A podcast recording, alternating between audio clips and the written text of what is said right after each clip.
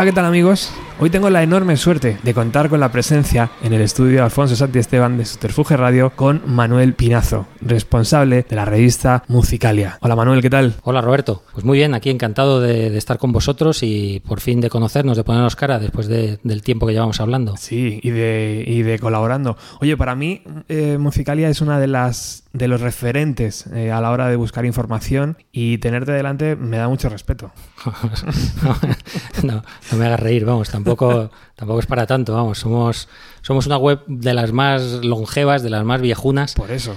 Y la verdad es que hemos llegado hasta aquí de una manera casi inconsciente, o sea, no, no había un plan trazado, eh, hemos llegado porque hemos llegado y punto teníamos que abrir el programa con The Cure. Pero ¿qué te parece esta nueva aventura de Subterfuge Radio, tío, para alguien que tiene una experiencia, ese bagaje? Vamos, me parece una maravilla. No solo por ser un sello de que lleva ya más de 30 años en España, un referente total del indie sino que aparte que, luego de voz a, distintos podcasts y empecé una programación de un formato que, yo creo que está en alza y que nosotros mismos también, también practicamos, pues es, un, es guay, vamos, o sea, me parece genial y todo nuestro apoyo, nuestra, nuestros mejores deseos y, y adelante con ello. Luego hablaremos de la sección de podcast en, Musicalia, porque es muy, muy interesante. Para mí son como gotitas de perfume, ¿no? Como que están muy bien elegidas y quiero que también me, comentes. Volvamos al principio del todo. Hoy va a ser Manuel el responsable de poner la música en el programa, eh, pero me apetece que, regresemos a esos finales de los 90, ¿no?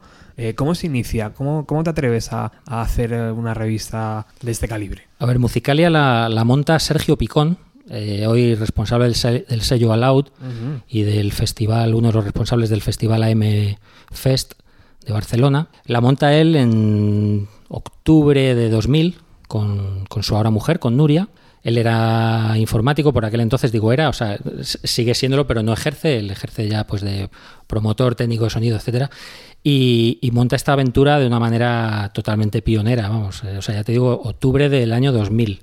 En esa época existía Mondo, que era una revista que estaba naciendo. Estaba Indie Rock, que llevan ya 23 años, porque el otro día me, felicitaban por nuestro 20 aniversario y decían, llevamos tres años más. Digo, lo sé, lo sé.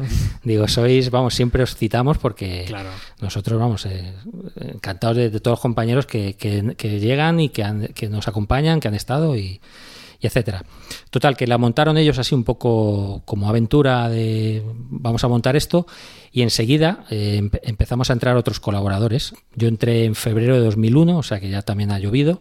Yo soy periodista, eh, siempre he escrito de música, eh, he trabajado luego en el sector, en promotoras y tal, y la, no sé, navegando, en aquella época ya sabes que no había muchas eh, revistas, no existían redes sociales, no existían, o sea, no existían. Entonces, enseguida la vi y, oye, pues les escribí, oye, mírame, que soy periodista, me gusta escribir de música y enseguida me acogieron y vamos, eh, hasta, hasta hoy fui poco a poco asumiendo más peso. Hace unos años ellos mm, dejaron, eh, o sea, hace ya pues casi siete, ocho años dejaron eh, la revista en mis manos y finalmente se la compré, por así decir, y ya, y ya, o sea, es mía ya desde hace, desde hace un tiempo. O sea, que eres un valiente, al final eh, entras como un redactor y acabas cogiendo el peso y, el volante, ¿no? De, la dirección. Sí, bueno, más que nada por, o sea, siempre, siempre la he ido compatibilizando con mis trabajos, eh, pues en distintas agencias de prensa, donde he ido trabajando pero cada vez eh, iba asumiendo más el rol, pues eh, redactor jefe, estuve un tiempo siendo redactor jefe un poco coordinando quién, quién hace tal reseña, quién cubre tal concierto, quién tal. Ellos dejaban, eh, Sergio y Nuria confiaban plenamente en mí, dejaban en mí esa responsabilidad y ya está, Nuria se encargaba de otras cosas, Sergio tal. Pero ellos poco a poco tenían otras ocupaciones, otras inquietudes y vieron que la criatura que habíamos entre todos eh, montado, pues joder, que merecía la pena mantenerla y decían, oye, que en tus manos está, está bien cuidada y tal.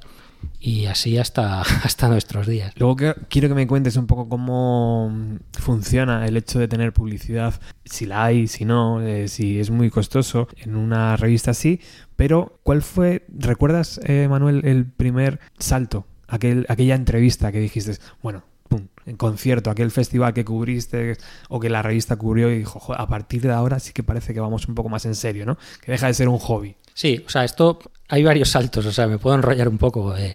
mira, básicamente nosotros empezamos sin ningún plan. Montamos la revista, era una diversión, todos teníamos nuestros trabajos y uno tiene, yo en esa época trabajaba en una agencia eh, de prensa bastante gris, un curro pues, un mm. poco horrible y, y, para mí llegar a casa y tener una hora y ponerme a escribir una reseña de un disco o irme a cubrir un concierto, para mí eso me daba la vida. Entonces, el no tener una aspiración y no haber montado la revista con, un fin de, vivir de ella o un fin de nos vamos a forrar, o sea, para nada, era un, era un simple divertimento, pues eso, eso es lo que ha hecho que la revista haya aguantado en el tiempo. Al poco de surgir la revista, nosotros siempre hemos apostado mucho por, grupos emergentes, por las bandas emergentes. Y en, en, aquel entonces, te hablo del año 2001, 2002, nosotros montamos un... Partíamos de la base que no existían las redes sociales, no existía YouTube, no existía Bandcamp, no existía nada, y nosotros alojábamos en ni, nuestra... Ni MySpace. Nada, no, no, no, todavía no, no, eso llegó 2005 o 2006. Bueno, pues montamos en la revista un espacio para que las bandas colgaran su maqueta y la gente las pudiera escuchar. O sea, en eso también fuimos pioneros, en una de las tantas cosas. ¿Qué ocurre? Que a los tres meses de montar eso llegó la SGAE y nos dijo, o quitáis eso ahora mismo o os metemos un puro tal. Si cualquiera se mete en YouTube y busca Musicalia SGAE, verá la noticia de Telecinco, además locutada por Nacho Escolar, el director del diario, contando esa movida de una revista de unos jóvenes. de autores y editores sigue generando polémica en Internet. Exige una tasa a las páginas web que incluyan gratuitamente canciones en MP3, aunque los creadores de esta música quieren regalarla como promoción. La SGAE pide a estas web 375 euros al mes. La SGAE quiere cobrar por el MP3 hasta cuando los músicos deciden regalar sus canciones. La Sociedad General de Autores y Editores ha obligado a la web de música independiente musicalia.com a cerrar uno de sus canales en el que se ofrecían gratuitamente canciones en MP3 a los internautas. A pesar de que tanto las discográficas como los grupos dueños de esos temas habían dado su autorización para regalar su música con motivos promocionales, la SGAE exigía el pago de un canon mensual de 375 euros, 62.400 pesetas, en concepto de derechos de autor. Musicalia lleva en funcionamiento desde octubre de 2000. Fue creada por un grupo de aficionados a la música independiente para promocionar a bandas alternativas que tienen menos hueco en otros medios de comunicación. Sus responsables aseguran que la web no puede afrontar los pagos exigidos porque jamás ha generado beneficios. La decisión de la SGAE de cobrar por el MP3 coincide con la pelea de esta sociedad privada contra los fabricantes de CDs vírgenes a los que exigen el pago de otro canon por cada copia que vendan. Su afán recaudatorio ha generado amplias protestas entre los internautas y tuvimos que quitarlo. O sea, eran bandas maqueteras sin contrato discográfico, sin nada, que nos decían, oye, poned ahí nuestra música para que la gente la escuche, y la SGAE fue ahí a cuchillo. Y nos pedían una, una, pasta aquella época, y joder, que nosotros no generábamos nada en esa época. O sea, vamos. Daba igual que tuvieran contrato una editorial, que hubieran firmado con ellos, que no. Eh, eh, querían que eso. Querían su cachito. Exacto. En aquel momento no recuerdo exactamente el motivo, pero. Imagino que aquí de corbata, ¿no? ¿O qué? Claro, claro, el susto de, ostras, que nos chapan el chiringo. O sea, de hecho, se me ha venido ahora a la cabeza, aparte de, la, de salir en medios, o sea, salimos en mogollón de medios, fuimos portada del suplemento del ciberpaís. Es que no, me salía el nombre. O sea, en aquella época estaba el país y el país de las tentaciones y, el, y el ciberpaís, que era como el, suplemento tecnológico. Pues me acuerdo, bueno, lo tengo en casa guardado. La web Musicalia con eh, o sea, demandada por SGAE por tal. Y eso nos puso también un poco ahí en el, no sé, en la picota. Nunca hay mala publicidad, dicen, ¿no? Eh, claro. estaba, bien salir en la tele, ¿no? Aunque será una demanda de Sky. Fue, fue curioso. Pero vamos, retiramos todo y, buscamos nuevas fórmulas de... La verdad es que hemos sido muy pioneros en mogollón de cosas. O sea, cuando me comentaste de venir y, de repasar estos 20 años, me he puesto a, echar la vista atrás y, joder, yo que sé, en el año 2001, 2002 nosotros aprovechábamos el, entonces en boga, los viejos del lugar, los viejos del lugar lo recordarán, el entonces en boga IRC hispano, este que era de los chats, pues instalamos un IRC hispano en la web y hacíamos chats de grupos con, con, los lectores de la revista. Nosotros lo moderábamos y decíamos, bueno, y por ahí pasaron Nacho Vegas, Cooper, nosotras, Mantarray, Deluxe, o sea, todos los grandes grupos de tal, pues estaban ahí. Semanalmente teníamos el chat. Y entonces ahí nosotros, cuando hablábamos entre nosotros, decíamos, hostia, tío, que joder, que esto va en serio, que, oye, mira, este puede ser uno de esos puntos que dices, las discográficas nos veían con muy buenos ojos, las promotoras nos veían con buenos ojos y tal. El otro día, eh, ¿te acuerdas de Pur, de la banda Pur? Sí, sí, sí. El otro día estuvo Miquel aquí,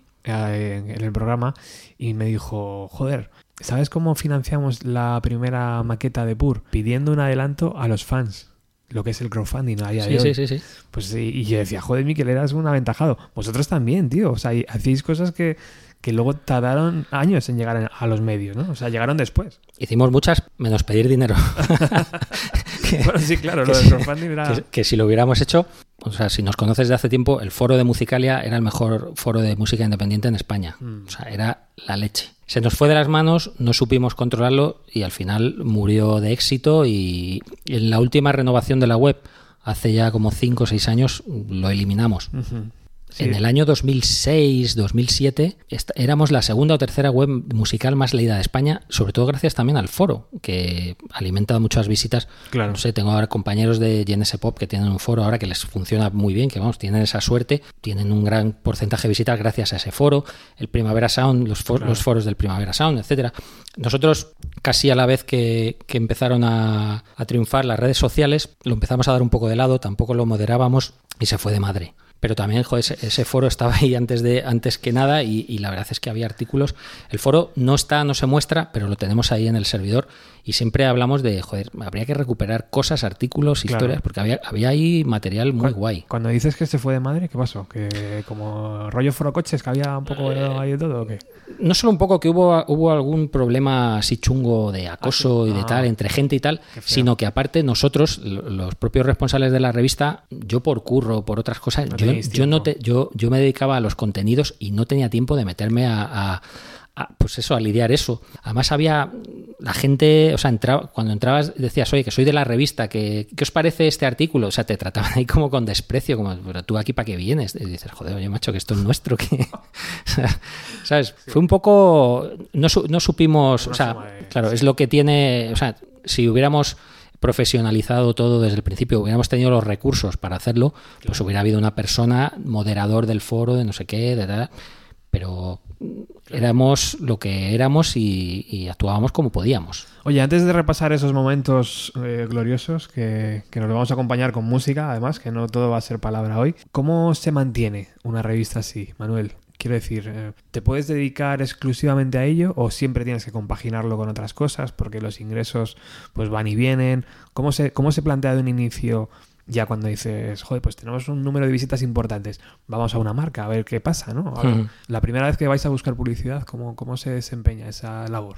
La primera vez, bueno, a lo largo de los años han ido entrando diferentes anunciantes. También las épocas doradas, antes de la famosa crisis, te ponía una campaña una gran promotora y te apañaba el año para una revista de unos recursos como la nuestra. O sea, decían, vamos a anunciar la gira de Depeche Mode tengo 3.000 euros para un mes. Y, o sea, nosotros 3.000 euros en un mes de un, de un, yo que sé, un skin de la web y tal, nos apañaba medio año. Porque la web tiene su coste de, claro. pues joder, el servidor, o sea, mover, mover 20 años de una revista, el, coste del servidor es bastante alto. Entonces, nosotros a día de hoy, eh, sí, o sea, vivimos de la publicidad.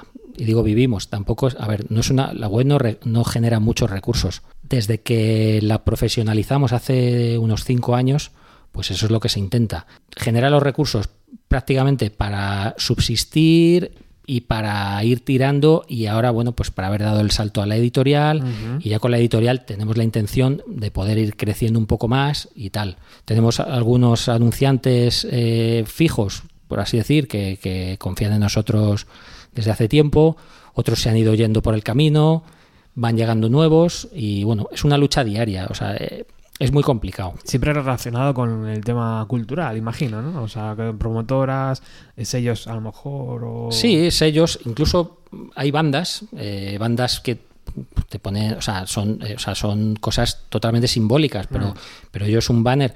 nosotros tenemos un porcentaje de visitas que es aceptable, que no sé, rondamos, no sé, las 200.000 usuarios al mes, que está muy bien. Y entonces para ellos esa visibilidad es importante. Si luego aparte les, apoyas un poco más en, con contenidos, pues sí. Pero vamos, es una, es una batalla diaria, una lucha y además muy ingrata. Eh, digamos que las grandes marcas de este país, que aportando muy poquito en, en varios medios les harían un apaño increíble, se suelen decantar por dos o tres y al resto ahí les dejan. O Mau, por ejemplo, ¿no? que está como metida en el mundo música y tal. Hemos hecho alguna cosilla con marcas de este tipo, sí, o Heineken, tal, eh, tal eh, Estrella Galicia pero se van a lo gordo. Mundo sonoro de luz, no sé qué, y ya está. Y dices, oye, no sé, muchas veces dices, oye, que es que yo soy tu, o sea, que tu público que va a tus conciertos me lee más a mí. Hmm. Y es difícil llegar a ellos. O sea, no dejamos de intentarlo.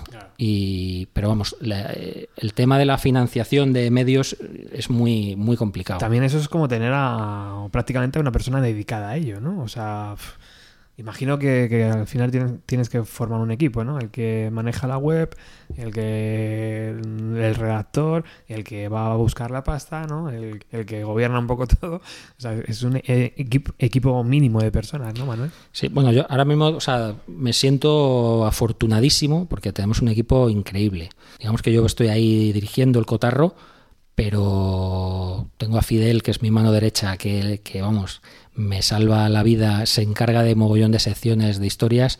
Tenemos unos casi 20 redactores en toda España. y además está, yo creo que están representadas más o menos todas las comunidades autónomas, con lo que solemos dar cobertura, por lo menos en eventos, a, a mogollón de cosas. O sea, Cataluña, Valencia, Andalucía, el norte está todo bastante cubierto y luego en temas de reseñas y tal solemos ser también bastante rápidos eh, y vamos poco a poco vamos creciendo. Cada vez que vemos que pues eso hace poco lo, de los podcasts eh, eh, em, em, empezamos a reseñar libros hace que no lo hacíamos pues hace como tres años así empezamos a reseñar libros.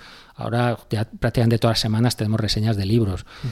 Y aparte yo no soy como otros medios o sea yo yo ahora soy editorial y a mí mañana cualquier medio me dice, oye, me he hecho editorial y vamos, somos a ser los primeros en reseñarles los libros y en darles la enhorabuena y en apoyarles. Claro que sí. Es que si nuestra escena, o sea, la escena es vive esta precariedad si entre nosotros nos apoyamos, yo no sé a dónde vamos a ir a parar. Es un mal generalizado, ¿no? Eso de no apoyarnos. Nos pasa también en el mundo podcast, ya, ya lo mm. sabes tú. Oye, ¿y, en los, ¿y a los redactores hay forma eh, humana de pagarles? Quiero decir, ¿cómo, cómo se mantiene una, un ejército de redactores? Pues a ver, la forma de remunerar es, es prácticamente imposible. O sea, en, la prensa musical. Siempre ha sido así, Manuel. Además, es que yo creo sí, que. o sea, pero yo lo que a mí me respecta, siempre que entran recursos de lo que sea, intento compensar a la gente. Nadie de nuestros redactores vive de ser redactor de, nuestra revista. Incluso ni yo, porque yo tengo otros clientes, otras cosas, pero bueno. Pero, o sea, la mayoría son, como hacía yo en los comienzos y, como hemos ido haciendo durante todo el tiempo, profesionales de otras, de, bueno, o, del periodismo o de otras carreras que a su vez eh, compatibilizan el, su, su labor con la prensa musical y cubren conciertos, eh, hacen podcasts, eh, hacen críticas de discos, etcétera. ¿Cuál es mi objetivo, eh, mi plan de negocio, si quieres decirlo? Generar los suficientes negocios, o sea, los suficientes ingresos, ya sea a través de la editorial o a través de lo que sea, para que los redactores eh, puedan tener una mínima remuneración, porque es que no, o sea, vamos, que es que no, o sea, no, no es algo que... Mm, es complicado, es complicado. Es muy complicado complicado porque luego además entraría ahí como la forma de, cómo hacerles llegar ¿no? esa, esa cantidad. No sé, quiero decir. Es complicado. Sí, bueno, o sea, a ver, un, periodista puede facturar perfectamente. claro. Y entonces. Tendría que estar de alta. Eh, o sea, que te diga que no, o sea, no solemos, pero hay, o sea, hay gente de la revista que de vez en cuando, si se puede, pues se le paga esto, se le paga lo otro, se mm. tal, se le envía lo que sea. Eh, todos los recursos de los que disponemos intentamos que estén al alcance de, los redactores. Claro. Dentro de las posibilidades, claro. Oye, hablamos de los podcasts, Manuel. Eh, ¿Cómo y cuándo decidiste ponerte al frente de uno y luego hacer una pequeña eh, sección con, los podcasts, pues no sé, amigos o los podcasts que os, han ido gustando? Bueno, yo soy, soy oyente asiduo de podcast, me gustan mucho, he hecho radio de siempre profesionalmente y tal, y tenía ganas de hacerlo. Y bueno, ahora afortunadamente con, con los medios que tenemos a nuestra disposición en casa, con poco ya podemos montar el propio el propio podcast. Yo monté el de Musicalia, el Conexiones, un poco como aventura, a ver qué tal. Y bueno, parece que bien. Eh, no, no, le puedo dedicar todo lo que me gustaría. O sea, yo si pudiera haría un podcast semanal. Pero bueno, lo, hemos dejado en mensual.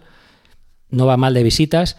Y como tengo una sección de podcast en la revista, eh, yo desde el primer momento que lo abrí, no, o sea, no, digo, no voy a abrir una sección en la revista para poner un podcast al mes. Digo yo, todo el que quiera sumarse a nuestra red de podcast, bienvenido. En la revista le hacemos un hueco y, tanto el vuestro como ya sabes el de Talk to Him, de, Raúl, eh, está el, de ahora ha entrado el de Jorge Obón, el, el del telescopio. Ah, está, hay uno, uno nuevo también, se llama Ecos del siglo XX, de Laura Pardo, que lo hace con su padre, José Ramón Pardo, otra leyenda del periodismo creador de M80 Radio, entre otras miles de cosas, guionista de aplauso, de bueno, bueno, leyenda extrema. Y bueno, y, estamos abiertos a que si, si, más gente quiere sumarse, nosotros le hacemos un hueco encantados. Qué guay. ¿Y qué opinas tú de ese, no sé cómo llamarlo, de nueva moda por eh, enamoramiento del podcast? O sea, parece que el podcast es en boca de todos y, y lleva no sé, 10 años ya el podcast, ¿no? Dando vueltas por ahí. Pero parece que ahora las grandes empresas se fijan en ello, ¿no? Sí, bueno, afortunadamente, ¿no? Porque el podcast lo bueno que tiene es la comodidad, ¿no? Que puedes usar, o sea, puedes escucharlo en cualquier momento, en cualquier dispositivo, en el teléfono, en el ordenador, etcétera, mm. a cualquier hora, pararlo, darle para atrás, para adelante. Y eso, eh, los, los, oyentes de radio eh, o tal, pues enseguida le cogen el gustillo a sus programas así eh. favoritos y, le van le van dando vamos que Está bien, está bien que las grandes eh, empresas se, se, fijen en ello. Incluso Amazon yo creo que va a hacer algo relacionado con los podcasts. Oye, háblame de la editorial. Este salto al vacío, eh, nos has contado un poco antes, pero ¿cómo, ¿cómo ha surgido esta bonita historia de empezar a sacar libros? Y sobre todo, ¿cómo ha sido este primer lanzamiento? Pues mira, la verdad es que esto es una de nuestras, hay que sumarlo a nuestras aventuras suicidas, por así decir, o, aventuras pioneras. Nosotros vimos la posibilidad de, editar en papel, una vez que estamos generando tal cantidad de contenidos, yo tenía una oferta de una editorial para hacer un libro y al final, pensándolo, barajándolo y meditándolo, me di cuenta que, realmente podíamos editarlo nosotros. Eh, yo profesionalmente me he dedicado mucho al tema editorial tanto de impresión de libros como de pues, bueno, folletos, tal, con lo que estoy bastante relacionado con, el tema de imprentas, etcétera.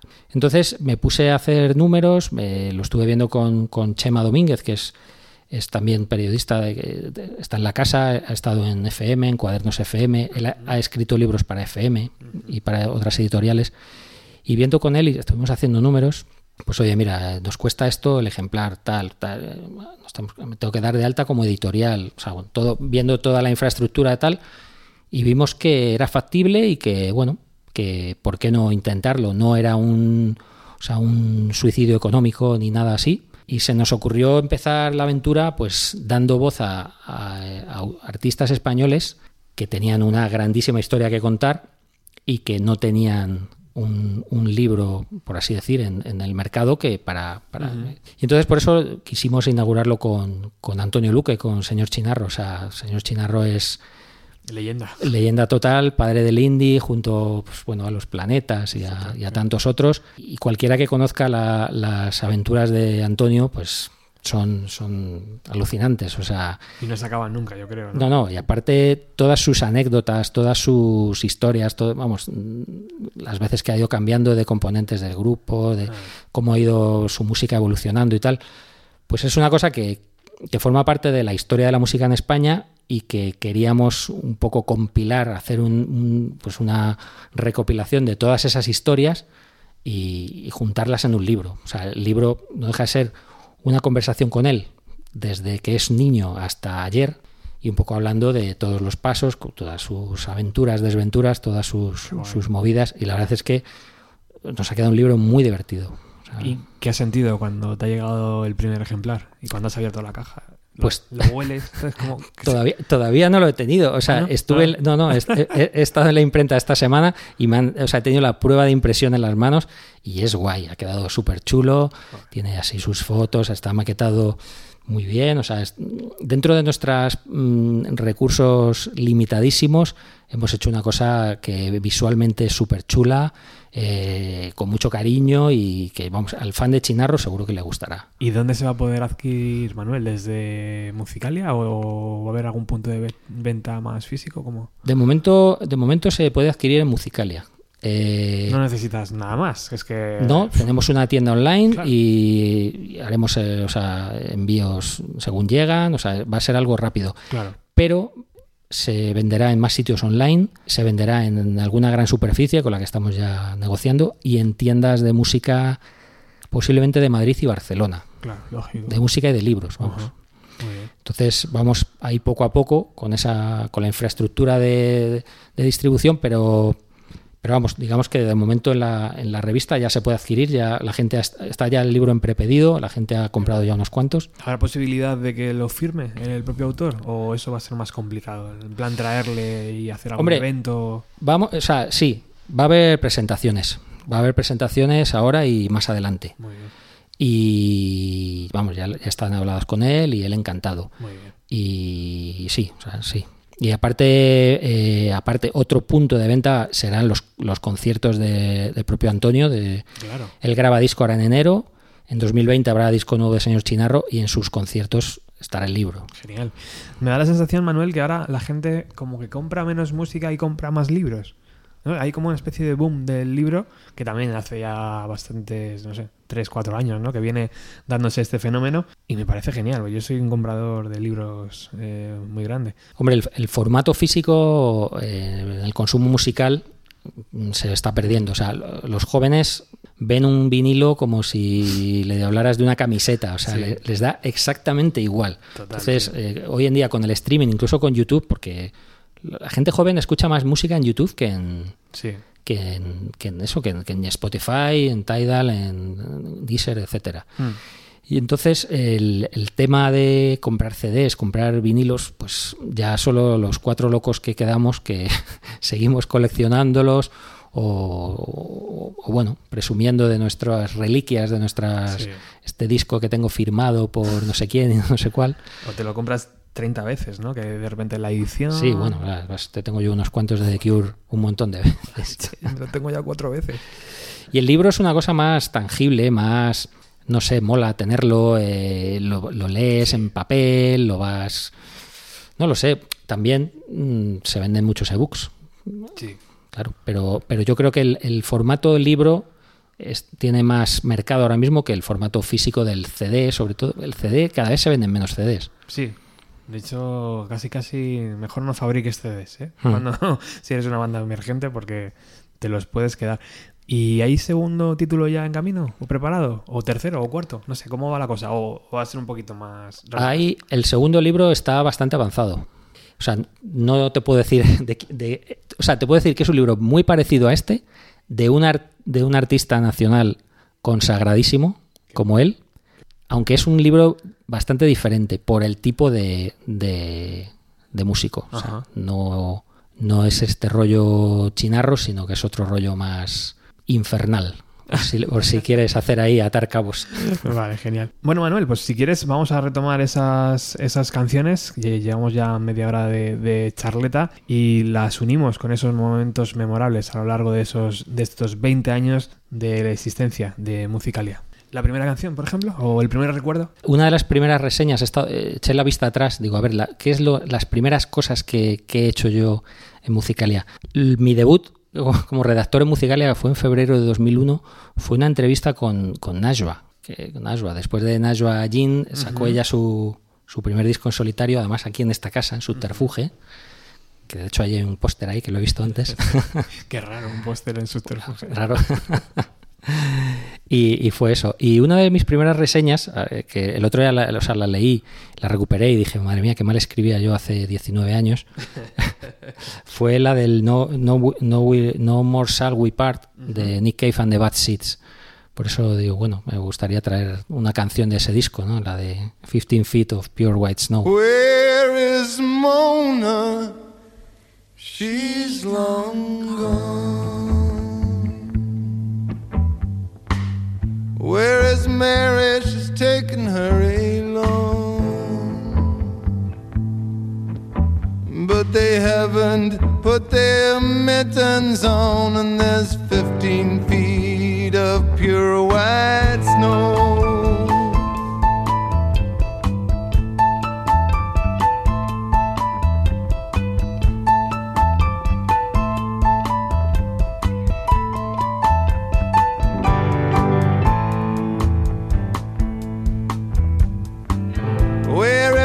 Michael? Where is Mark? Where is Matthew? Now it's getting dark. Oh, where is Joan? They're all out back under 15 feet of pure white snow. Would you please put down that telephone? We're under 15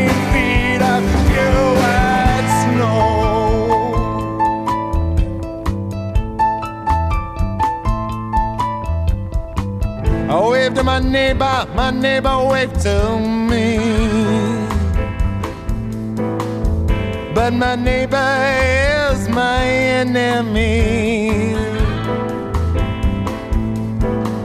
I kept a waving my arms till I could not see under 15 feet of pure white snow. Is there anybody here who feels this low under 15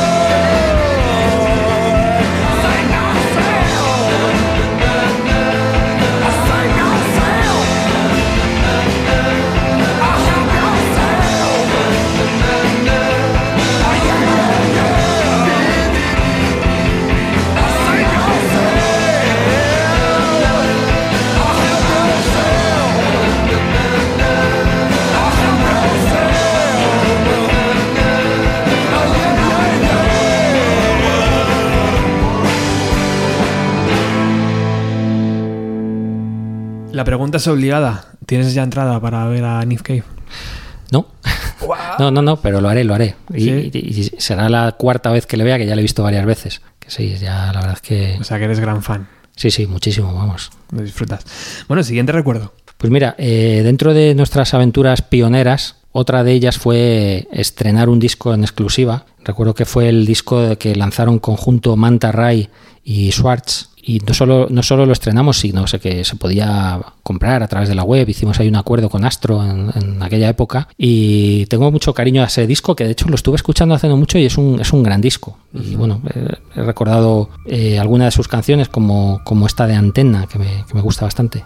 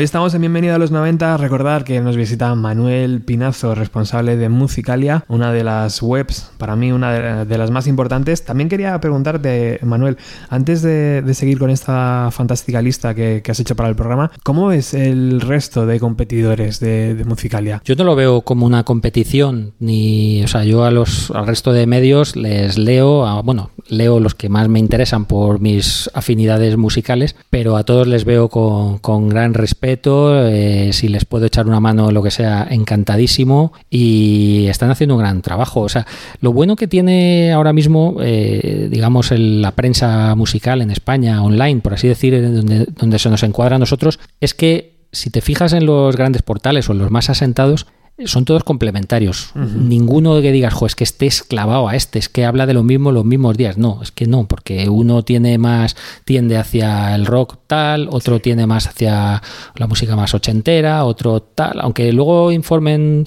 de la actualidad a la vez, más o menos, pero cada uno se identifica con un tipo de público y, y bueno, tiene, tiene su espacio que nos hacen totalmente complementarios, vamos. Es lo mismo que pasaba a lo, el principio de los 90 con los fanzines, ¿no? Claro. cada fanzine era súper diferente a otro. Porque claro, el editor era el que manejaba un poco el cotarro, ¿no?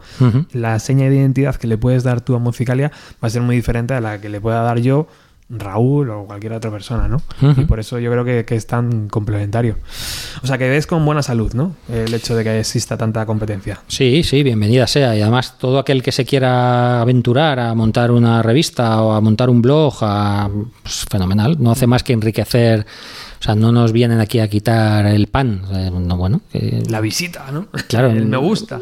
no, o sea, no vivo con, afortunadamente para mi salud mental, no vivo con esa obsesión de, ay, que esté tal. Bueno, hombre, esto es, una, es un trabajo muy laborioso. Y si tú estás al loro de cuando la promotora anuncia, cuando el grupo anuncia, tú eres el primero en dar la noticia.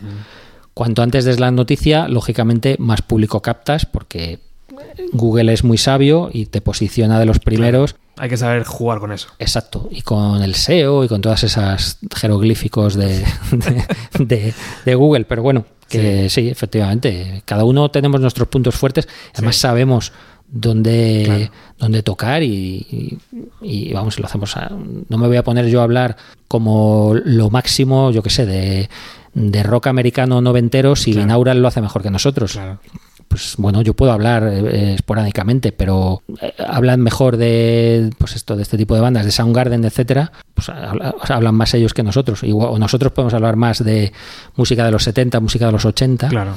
No sé, pero vamos, que somos todos complementarios, eso, eso es lo bueno. Siguiente canción, Manuel. Pues la siguiente canción, he elegido una canción de Nudo Zurdo, un grupo que, que me da mucha pena que ya no exista, porque era muy fan. Porque Nudo, Nudo Zurdo siempre nos unió con ellos un- una, una pequeña amistad. Eh, otra de nuestras famosas aventuras pioneras, estuvimos en hace pues, unos 10 años, estuvimos un par de años programando conciertos en, en FNAC, Sí. en Callao y en Triangle, en Barcelona, a la vez, una- un concierto al mes. Y programábamos bandas eh, emergentes.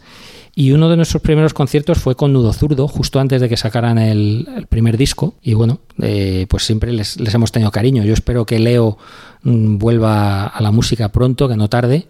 Y, y nada, que siga mm, mostrándonos ese, ese mundo atormentado tan, tan guay.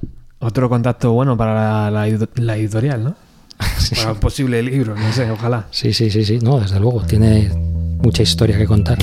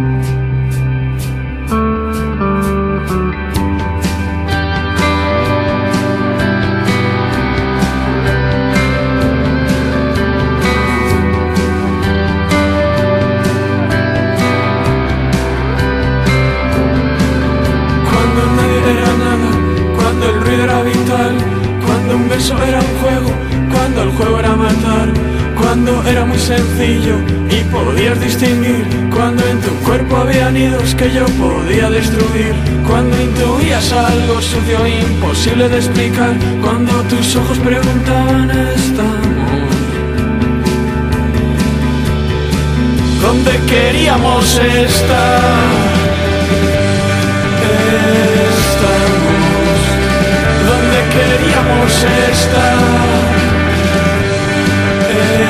Estamos donde queríamos estar. Estamos.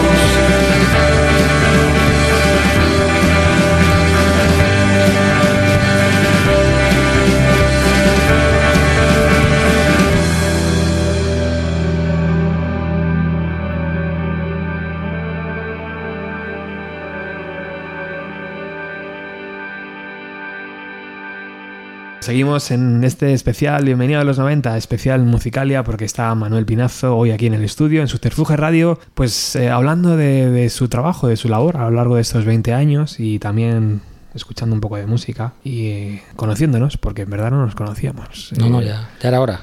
Habíamos hablado mucho por mail y tal, no sé qué, pero no. A ver si puedes eh, colaborar en mi podcast y este tipo de cosas que hacemos desde la distancia, pero realmente no, no nos habíamos tomado una cerveza, que tampoco lo estamos haciendo hoy, pero bueno, ya nos hemos puesto cara. Venga, pues siguiente canción si te parece, Manuel. Y siguiente recuerdo. Pues mira, he traído a Psychotic Beats. Este es un, un proyecto de un, un artista eh, madrileño, de Andrés Costureras.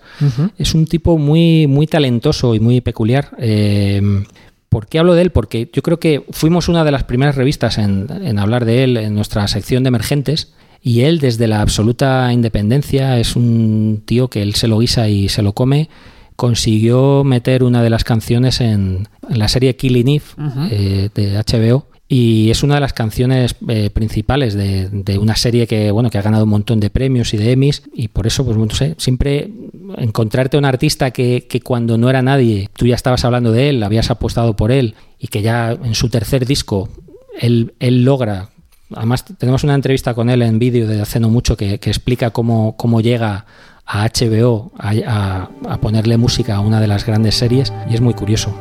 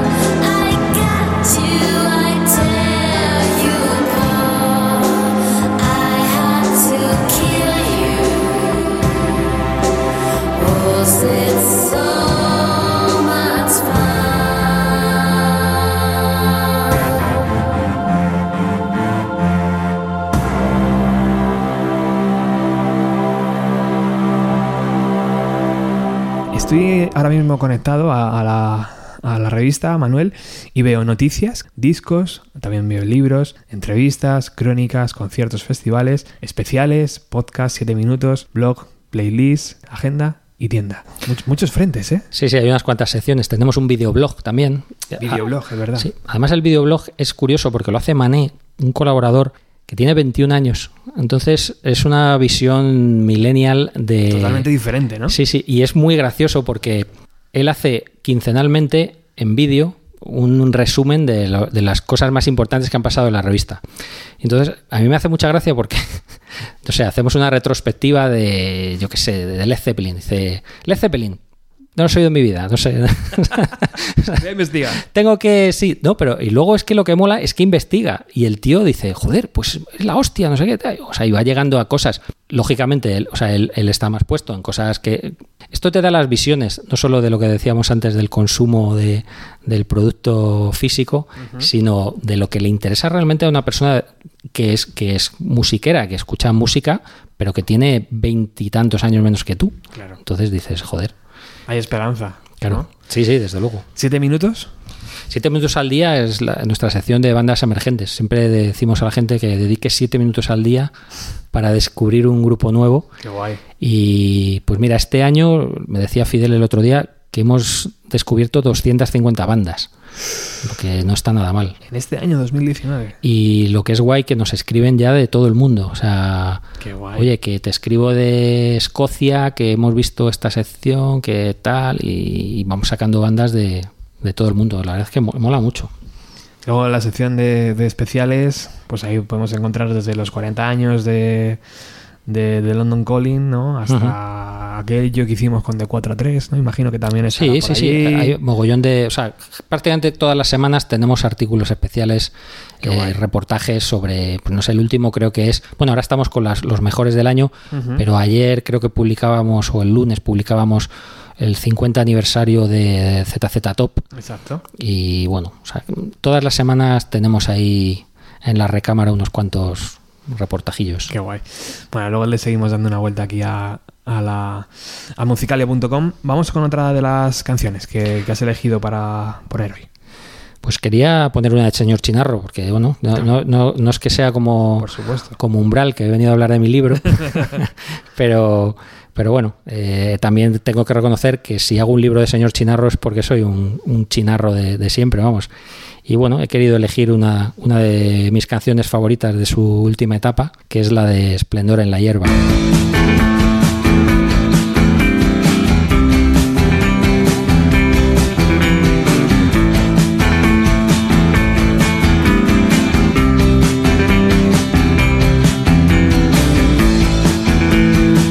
Ay, si te ven con mis hijas, dice el barquero.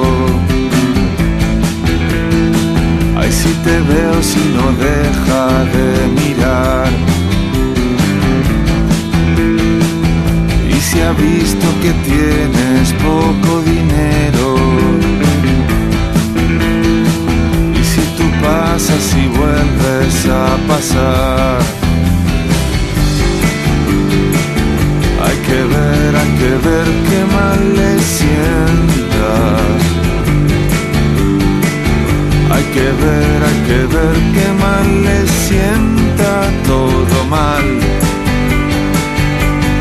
Y si la corriente es fuerte y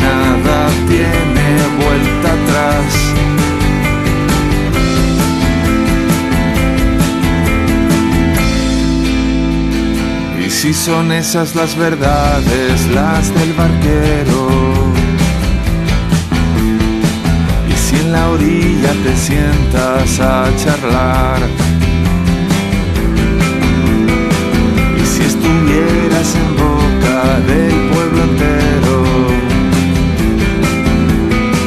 Y tú en la orilla la hierba crece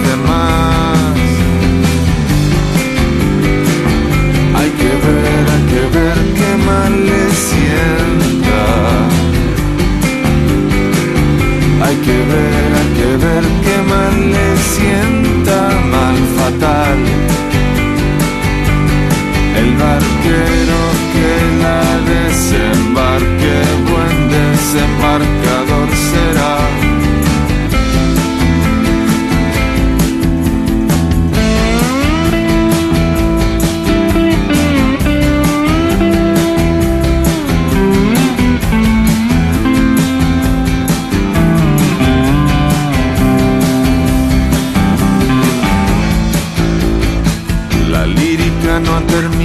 tampoco. La verdad es que me da igual. Y si pasan las hijas de largo o de corto. La verdad es que me da igual. Hay que ver, hay que ver qué mal le sienta. Hay que ver, hay que ver qué mal le sienta todo mal. Y si en su máximo esplendor se tumba una junto a las demás, toma esplendor en la hierba. Estamos ya llegando al tramo final de esta fantástica conversación con, con Manuel de, Musicalia. Todavía quedan unas cuantas canciones que vamos a escuchar. Y después, en el segundo tramo del programa, vamos a hablar con Idioterne, que van a hacer un concierto, pues después de ocho años, creo que es, desde que dijeran adiós, van a hacerlo el día 3 de enero. 3 de enero en la sala Siroco por los 30 años de la, de la sala. Qué maravilla, Manuel, cuando esta- este tipo de, de salas, ¿no? La sala Sol 40 años, la sala Siroco 30 años. Madrid es que no sería Madrid sin estas salas, ¿no? Sí, luego es una pena que se van cerrando muchas otras, ¿no? La mítica Arena, por ejemplo, y otras tantas. Pero bueno, mm, unas cierran, otras se van abriendo. O sea, lo importante es que no, que no nos quiten la música en directo, ¿no? Vamos con la siguiente canción, si quieres. Pues mira, eh, recordando el foro de Musicalia, teníamos un, O sea, siempre había un hilo abierto que era el descubrimiento del día. Y yo recuerdo eh, escuchar ahí, bueno, ver, eh, oír hablar ahí, antes que en ningún sitio de, de Arcade Fire. O sea, te estoy hablando. Pero todavía no se había lanzado el primer disco y había, había gente ya hablando de ellos. Y recuerdo que nos causaron, o sea, fue un impacto cuando salió Funeral. Luego salió, en España salió como más tarde. Recuerdo, o sea, en España se reseñó, se reseñó en 2005, nosotros ya en 2004 lo elegimos disco del año porque nos, nos flipó. Y luego, por desgracia, nos han ido flipando cada vez menos, ¿no? Pero el redescubrimiento de, de ese primer disco, de esas primeras canciones, eh, fue guay. Y por eso, no sé, he querido recordar la de, no sé, Neighborhood 3, la de Power Out, por ejemplo, que, que- que me gusta.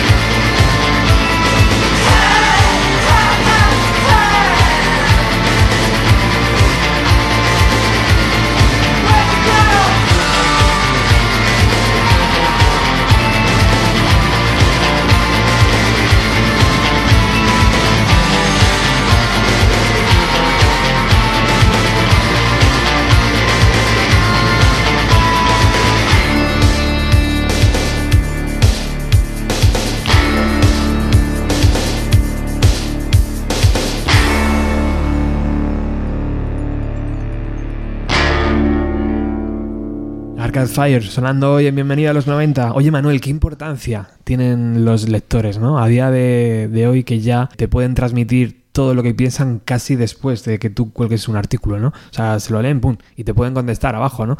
Qué importancia tan, tan grande tiene poder tener ese vis a vis, ¿no? Ese- esa comunicación con el lector. Sí, sí, es muy importante. Eh, no solo que, que a través de la web te dejen comentarios, sino que en las redes sociales o incluso en nuestros mails de contacto te, te escriben de vez en cuando y bueno, solemos tener una, una relación así muy fluida con ellos y no suele haber mm, roces así porque bueno ya sabes los, Sí. los típicos trolls de internet ¿no? que vienen aquí a amargarte la vida y no la verdad es que Antes recordábamos el- un poco lo del foro, ¿no? Lo que tal, Sí.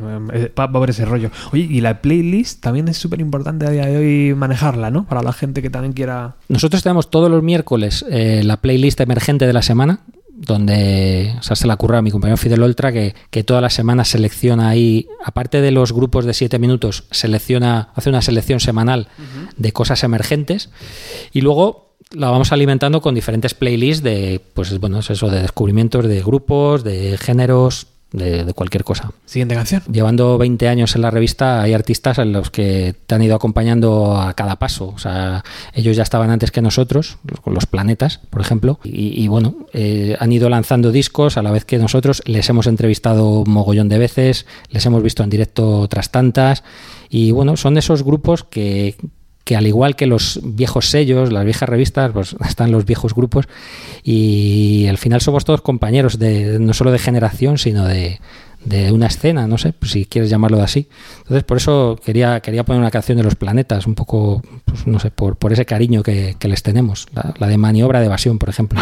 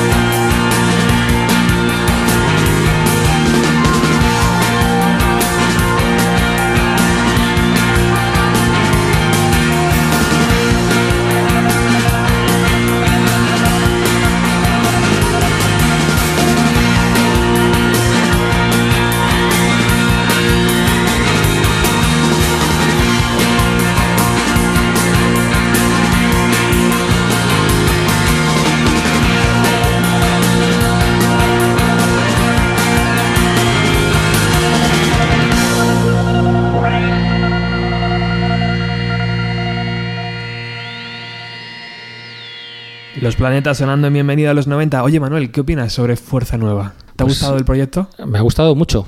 Sí, sí, me ha gustado mucho. De hecho, eh, te adelanto que no, bueno, no sé si esto saldrá antes o después, pero es nuestro disco del año nacional. Hostia, qué bueno. O sea, que están los, los, redactores bastante flipados en las votaciones y, quedaron primeros con cierta ventaja sobre el segundo. Agradecerte millones que hayas dedicado esta tarde de, de radio a estar aquí en Bienvenido a los 90.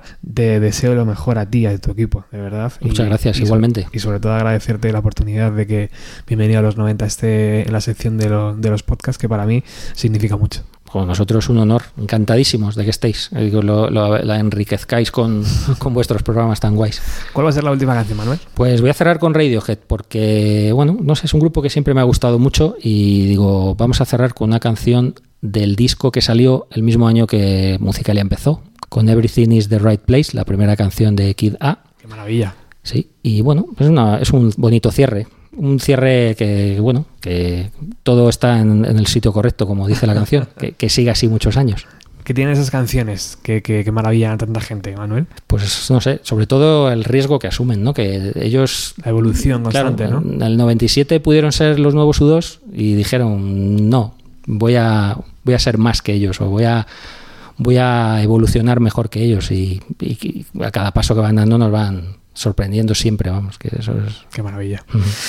Muchas gracias, Manuel. Nada, vosotros. Esta es tu casa, ¿vale? Muy bien, muchas gracias. Chao.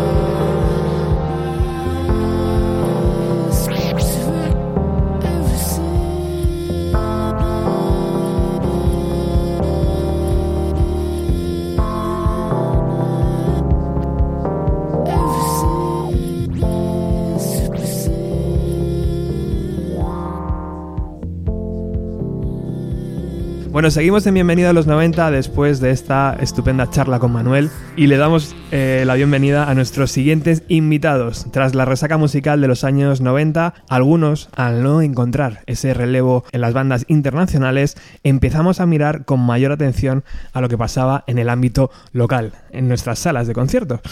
La escena emergente estaba en plena ebullición y si había un nombre que sobresalía sobre los demás, ese era Idioterne.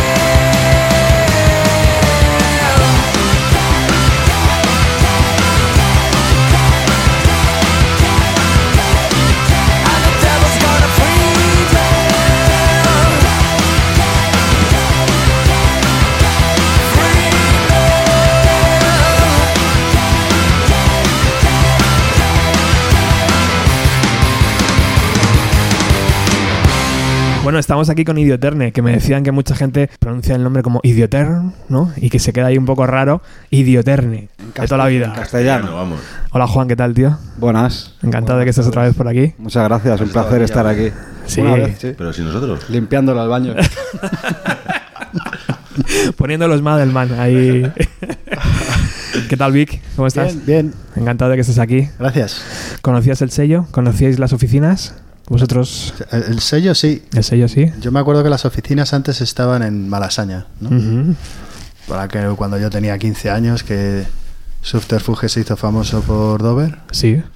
Y por eso me acuerdo, pero ya no, la- le había perdido un poco la pista a Subterfuge. ¿Alguna maqueta habéis enviado alguna vez? Posiblemente, ¿no? Enviamos al principio de Idioterne, cuando, cuando Juan se unió a la banda, lo enviamos, pero ahí se quedó. No, Ujú. no, no tuvimos contestación. Eso era muy, evi- mu- pasaba mucho, ¿no? A- en los 90 cuando formabas una banda, grababas tres o cuatro canciones y decías, van a flipar. Lo enviabas, tío, no había respuesta. Nada. Y no había respuesta ni de este, ni de este, ni de este, ¿no? Spanish Bomb se fijó al principio. Hostia, Vamos, bastante además. qué guay. Pero bueno, yo tengo No, historias... teníamos nuestros cojones y dijimos.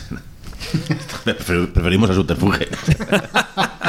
Hubo, yo qué sé, yo me acuerdo historias con estar en las oficinas de- Festimat, por ejemplo, con Sí. Álvaro y ver pilas de CDs, pues esto que estamos hablando, y, y descaradamente decir es que no podemos abarcar con Claro. todo lo que nos mandan, es imposible. Llévate todos esos CDs a tu Sí. casa si quieres.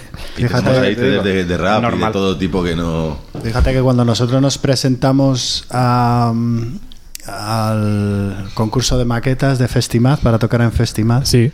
Que fue nuestra plataforma de lanzamiento, digámoslo así. Álvaro nos conoció por eso, el, el- el que lleva Festimad, y él nos ayudó mucho, la verdad. Pues en esa época se presentaron 600 maquetas en ese Claro. concurso, de las cuales eligieron Pues no sé si las escucharon 20 seguro. o, o 25 que lo llevaban a, a ya a un jurado más pequeño. Pues sí, había muchísimo. Entonces, claro, normal que a veces Pero te aparte, eh, te conteste. digo, o sea, imagínate la de bandas y bandas que mandan. O sea, era- era- mandaban, de hecho, no estaba, no estaba ni el MySpace. Joder, ¿en serio? Antes de MySpace. Sí, no había O sea, MySpace. aún era. No había maqueteo. MySpace en 2000, 2001. 2001, 2002, tío. El- a mí me suena más que sí. ¿eh? Estaba ahí a 2003, punto, y a punto cuando de se empezó a hacer, o sea, no. La difusión era. Bueno, no había, no había ni Google. Google. No había. Se decía. Google. Google estaba empezando en el 2000 o por ahí. se decía 2001. Google. Se decía Google. Aún no, la gente no lo pillaba. Sí, tío, somos unos dinosaurios, tío. No, hemos, hemos visto el cambio de siglo, ¿eh? Eso Qué está brutales, claro que sí. Hombre, en cambio, si lo ha visto hasta mi sobrino. ¿Y sois, sois conscientes de, de eso que decía al principio del programa? De, o sea, al principio de la conversación, cuando había una banda que sobresalía, ¿erais vosotros? O sea, ¿vosotros también erais conscientes de ello?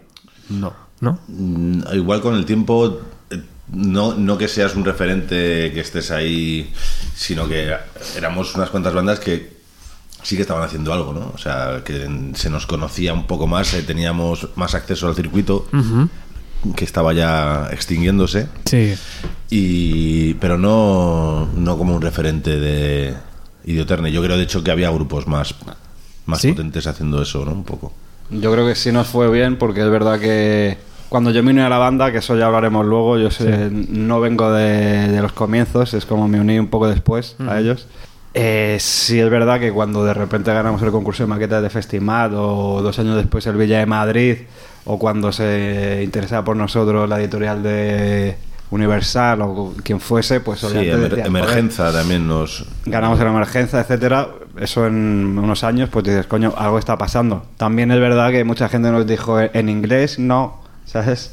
Y en parte, pues, mira, aquí estamos. O sea, fue- estuvimos justamente en el, el- estuvimos en un momento un poco de mierda porque estuvimos justo en el momento en eso Dover se interesó vamos de hecho nos quiso fichar con Oli Jackson justamente antes de que ese sello se fuese a la mierda Ujú. les toloneamos y tal y estábamos siempre un poco a la zaga y que es lo que pasó básicamente O Era sea, también en la época donde estaba cambiando todo el sistema de cómo funciona ahora la música, ¿no? Antes, me acuerdo que lo decía lo decía Álvaro de Festival, ¿no? A mí me comentó una vez, dice, mira, Pereza, que son nuestros colegas del barrio, eh, que fueron, lo petaron y, y, y era el sistema antiguo de que va un tío a verte a los conciertos y les gusta y te pillan y hay una promoción, un disco, un tal, ¿no? Ahora esto no funciona así, ¿no? Hay un tío que va a ver cazatalentos, yo creo que ya no se lleva eso, si ahí hay poco de eso. No, es- estuvimos en el momento de. O sea, Idioterne se- funcionó de puta madre, pero no supimos tampoco aprovechar las herramientas que, que teníamos Y nos rápidamente. pasó factura eso de cambio,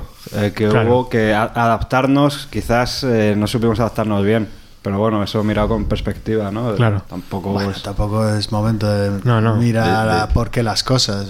¿Cómo que no es momento? ¿Cómo que no? Venga, Si no es ahora, cuando- Estamos aquí en- Fue todo tu culpa, cabrón.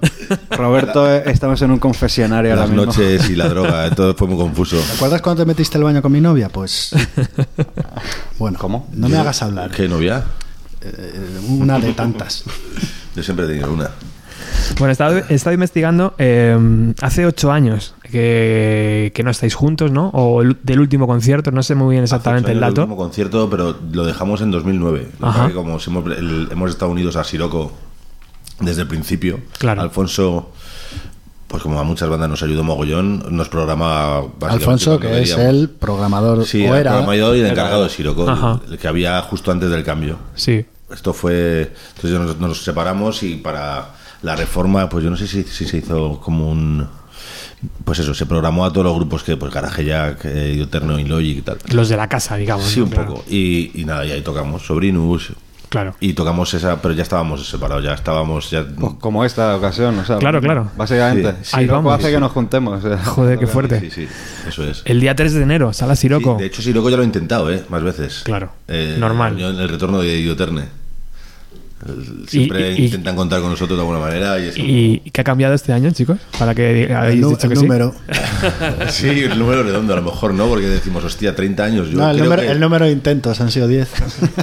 no, no, Yo- un- hemos tocado en el. Yo habré tocado en el octavo aniversario de Siroco, ¿no? Seguro. O con, con bandas que tenía. Y, y, y Eterne, Yo tengo un flyer de Eterne del 15 aniversario, ahí lo tengo por ahí Joder, guardado. se Imagínate. hacían con- aniversarios míticos en la sala arena, pero bestiales. Tocábamos, claro, todo. todo Claro, es que grupos. nosotros luego también antes de Idioterna hemos tocado en Siroco con otras bandas. Claro. Ujú. Eh, en los años Yo tenía 17 años el primer concierto. 90. tengo 43. O sea. cuando estaba Buenas noches Rose, Ujú. en los años 90, yo sí que llegué a tocar. hmm. ¿Y por qué, respondiendo a tu pregunta, por qué estamos tocando aquí ahora? Básicamente, Gracias, gracias, Juan. Víctor, Perdón, es que se... se- Víctor vive en Londres desde hace cuántos años, cinco, seis o pero más. eso no- na- eh, ¿Cuál es la pregunta, por favor? ¿Por qué nos hemos juntado para tocar? ¿Por qué Claro. se ha dado? Ah, ¿no? No, a ver, ¿Por qué después de a ver, ocho la- años? La historia se puso. ¿Por qué vez hubo, sí, no? Hubo tensión, o sea, no hubo tensión, pero te- acabas un, grupo de, después de 10 años, acaba hasta la polla de. de- pues eso. De- de- de- de- de- no solo de, lo personal, sino de luchar, obviamente ¿no? del resultado Entonces, que o hubo sea, alrededor. Sí que hubo un poco de trabajo. distancia, ¿no? Piensas que es imposible, además, eso. O sea, el retorno, además, Víctor también tiene algún problemilla en el oído y tal. Y, y- y esto era como algo inviable. O sea, vamos, lo teníamos un poco zanjado. Sí que había ganas, Juan y yo sí, que, sí- sí hemos tenido las ganas y. De hecho, hemos seguido un poco cerca de la música. Víctor ha tenido su. su- Yo me convertí al cristianismo y... el cristianismo. al cristianismo.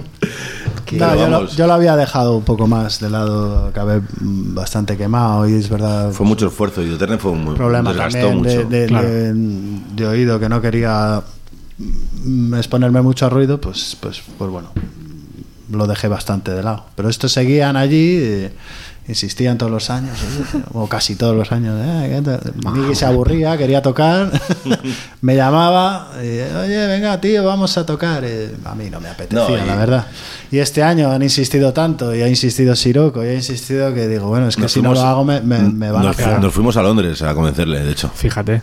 ¿Es verdad o qué? ¿Sí? Sí, hicimos estuvimos un viaje este verano ahí Más de- o menos. Qué bonito, tío, ¿no? Hombre, sí. Eso es amor. Sí.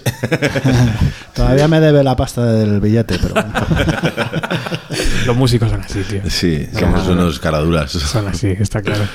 Pues qué, pues qué guay que, que, hay- que hayáis dicho que sí, por fin. O sea, porque Sí. hay muchas ganas de los viejos dinosaurios, como decíais antes, pero también de, de los nuevos, de esos chavales que, que por primera vez os van a ver, ¿no? Pues Yo no sé, eh, porque algo de eso, pero- tengo que decir algo, porque realmente tocamos en Siroco que son 160 entradas, Sí. o sea, es bastante corto y Sí. se están acabando ya, con lo cual Pero habrá mucho, habrá para mucho, que no vea habrá alguna mu- gente habrá quizás mucho que, fan que fan no nos nuevo. haya visto.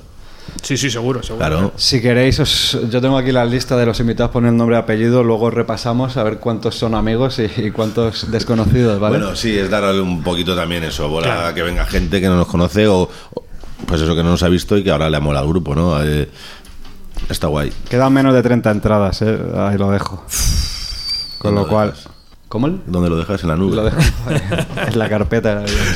Pero sí, va, va a molar, hay nervios, vamos, estamos... Yo, yo he estado un mes con, con un poco, hasta con ansiedad de, hostia, los temas. Claro. Vamos, empezamos a, también a revisar temas antiguos que no están en el disco, que al final, los últimos años era bombo al disco, ¿no?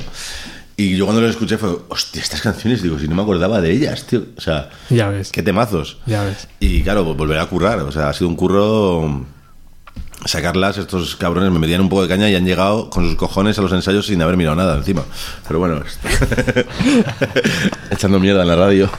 No me, no me lo creo de Juan, por ejemplo. Juan, Juan se sabe las canciones de Peapa, Bueno, seguro. hay una que no tiene ni puta idea. Bueno, bueno, ¿No?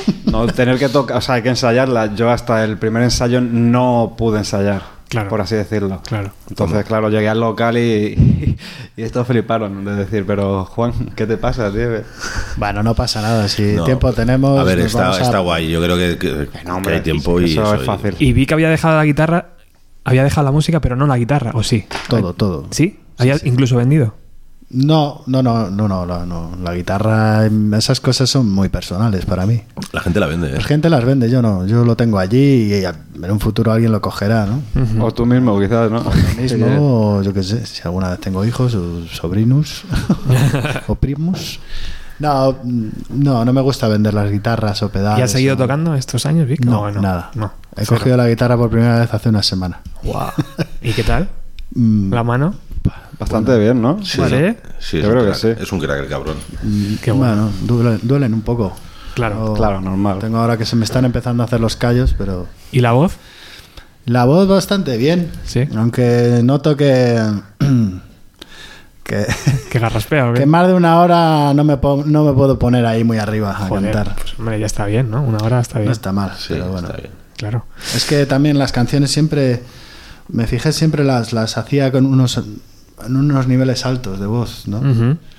Y entonces, claro, mantener eso en- constantemente en un concierto, Ya. ostras, luego te pasa factura rápido, ¿no? También es que a lo mejor los músicos o la música que escuchabais al principio, ¿no? De cuando se formó la banda, eh, era también ese estilo, ¿no? De cantantes como muy... De arriba, sí. Sí, muy arriba y, y todo el rato, ¿no? Y era como, joder, Mm. muy exigente para una, para una voz, ¿no?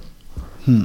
Sí, lo que pasa que también es que hace cuando Idioterne eh, ensayábamos tanto que eso ni, ni lo pensábamos, ¿no? Claro. O sea, teníamos, vamos, yo con todos los grupos que he tenido no, no se me ocurrió, o sea, ensayábamos tres días a la semana y, y realmente éramos, o sea, echábamos horas y horas y, y la voz, o, vamos, yo sí que he mejorado con los años tocando un poco, pero al final era un curro y las canciones te salían, vamos, sea, no, no, es, no es como un trabajo que es, que es ahora. Claro. Vamos a hacer un repaso rápido. Por ejemplo, las primeras bandas donde estabais antes de Idioterne, ¿os acordáis? Claro que sí, pero bueno, venga, Vic, dime. Bueno, justo antes de empezar Idioterne, yo junto con otros em, formamos lo que es el grupo Alameda do Soulna, Ajá. que bueno, todavía siguen después de, no sé, casi 20 años yo creo. Mm. Pues eh, eh, em- empezamos el germen de Alameda do Soulna entre dos bandas que nos juntamos y formamos Alameda do Soulna. Muy comentado también en la época, ¿eh? Y... Sí, sí, sí. y todavía, todavía Alameda do Soulna, bueno, lo petan, por ahí donde van. no, y antes de eso se tenía una banda que se llamaba Blaze, que bueno, una banda de instituto, que era la época de cuando salió Buenas noches Rose, Era de las míticas bandas del barrio. Yogurt Days, Claro, sí, cuando sí. estaba, bueno, sí, esas las más míticas de, de- pero de los principios, ¿no? De Buenas noches Rose y Yogurt Days y em, y bueno, pues en mi banda tocaban a que ahora gente se dedica en, en el mundo de la música. eh, Pues Karim, por ejemplo, que ahora dueño de Estudio Reno, donde han grabado muchísimas bandas de aquí de Madrid. El batería, Isaac, que ahora es técnico de sonido, entre otros de Rosalén y de Sexy Cebras, etcétera, etcétera. Sexy Zebra, sí, y que ha grabado bastantes discos a gente. Y bueno, pues eso es donde yo estaba. ¿Y Miki?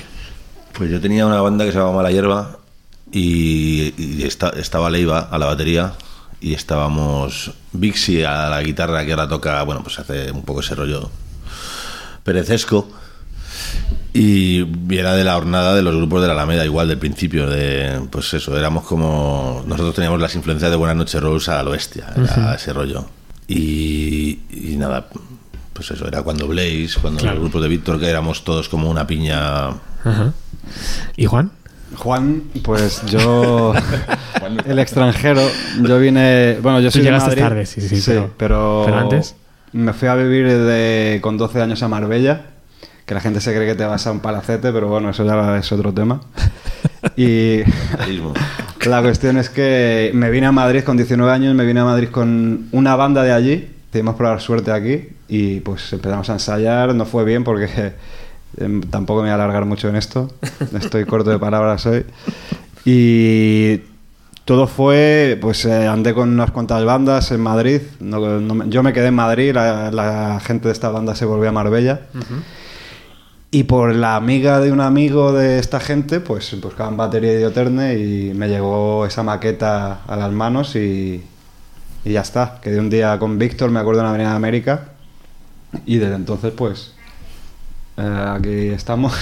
Los baterías eran lo jodido de encontrar, ¿os acordáis? Sí, es Bueno, la verdad es que a nosotros Siguen nos siendo, cayó, ¿no? Sí. Nos cayó, bueno, era perfecto. Sí. Justo lo que se necesitaba. O sea, que fue- ¿Qué pasó con el anterior? O sea, no- Bueno, el fue. anterior, el anterior, Pepe, que vive en Brighton. mm, Chachanian. Era, era- era- era un batería que, pues era otro mítico de la Alameda, ¿no? O sea, estaba, pues tocaba con un grupo que se llamaba La Caseta del Perro, que era muy, pues era un grupo percursor así de la música que hace ahora Vetusta Morla y tal, ¿no? O sea, estaba de puta madre. Y le daba más pereza a los ensayos eh, como pretendíamos ya hacerlo, ¿no? O Pero luego se fue a vivir eh, poco después. o- Se fue a Brighton, sí, al poco se fue a Brighton digamos y está digamos allí. que Pepe no estaba muy centrado y, y entonces le descentramos nosotros. Más. Le dijimos, mira Pepe, tío, mm, queremos ir fuerte y tú estás que no estás. Claro. Y nada, pues, Mejor dejar las cosas claras. echó tierra de por medio y él se fue a Brighton y ahí sigue después de 20 años. Le ha ido bien entonces, estará bien. Sí, ahí está, pues ya monté su familia y... Qué guay. es un- Ha hecho sí. vida allí, Seguimos en Sí, contacto muy, muy a menudo, somos amigos de, de siempre. ¿Y cuál fue el germen para formar Idioterne? Pues yo, yo me acuerdo que yo venía de... Una gripe. O sea, yo me acuerdo, de hecho, el, el primer día en las fiestas de Barajas, yo creo que fue, en 2001 por ahí. Ya os conocíais, claro. acaba- sí, nos conocíamos del barrio y tal. Claro. Y, y yo es- estaba recién llegado de Edimburgo, porque estuve un par de años en Edimburgo. Ajá.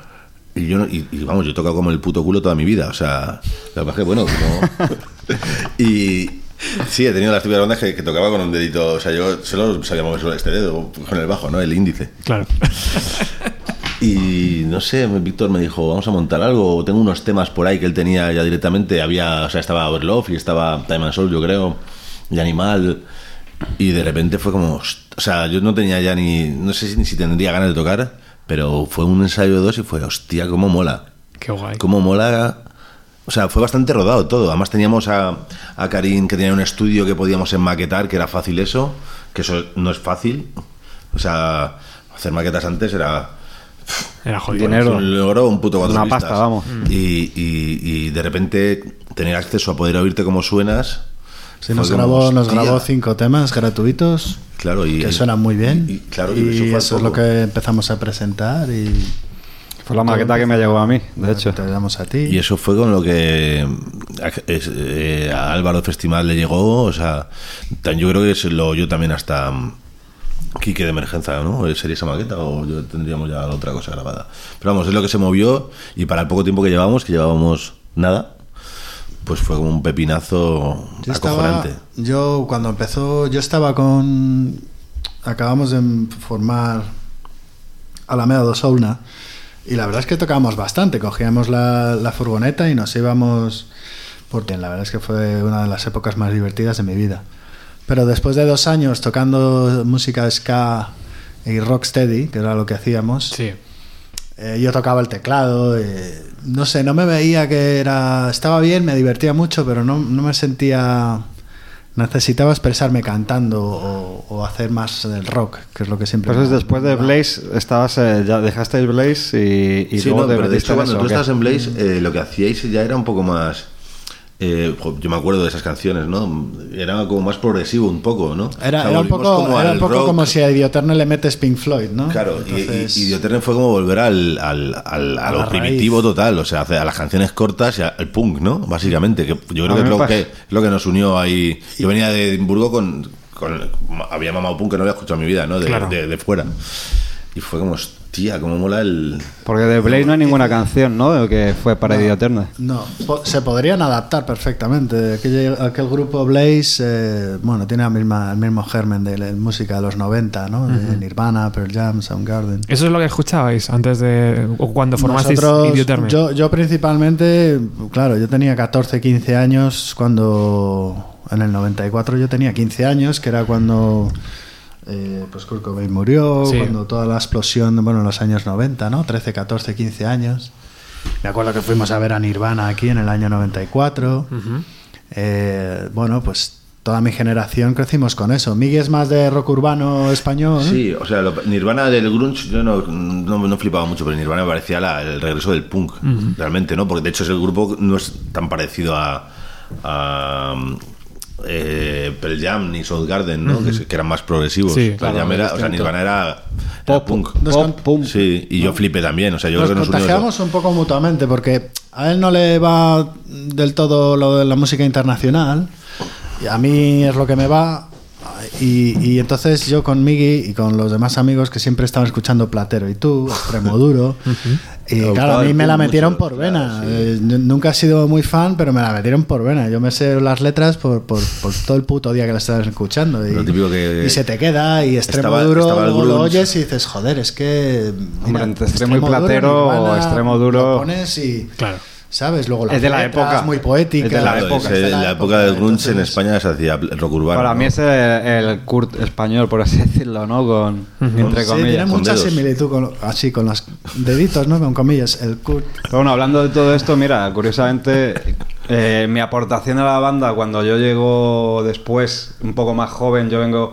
A mí me pilló más el new metal, como por así decirlo, estaba en bandas de new metal. eh, estuve de, de grunge y tal con 16, pero con 18, 19 empezaba el new metal fuerte y a mí sí que me pegó.